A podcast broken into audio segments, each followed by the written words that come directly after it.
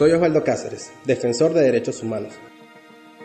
Las redes sociales son plataformas que puedes usar para vencer la censura impuesta desde el Estado.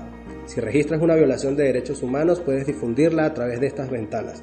Graba un video usando tu teléfono de forma horizontal. Toma una foto de una situación de vulneración. Registra en un audio o en imágenes un testimonio de una víctima de violaciones de derechos fundamentales. Guarda la fecha, hora, lugar, víctimas y posibles responsables y públicalo. Somos una red de activistas y podemos asesorarte. Contáctanos.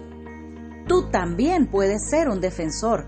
Documenta, denuncia y difunde. Actívate por tus derechos. Funda redes construyendo tejido social.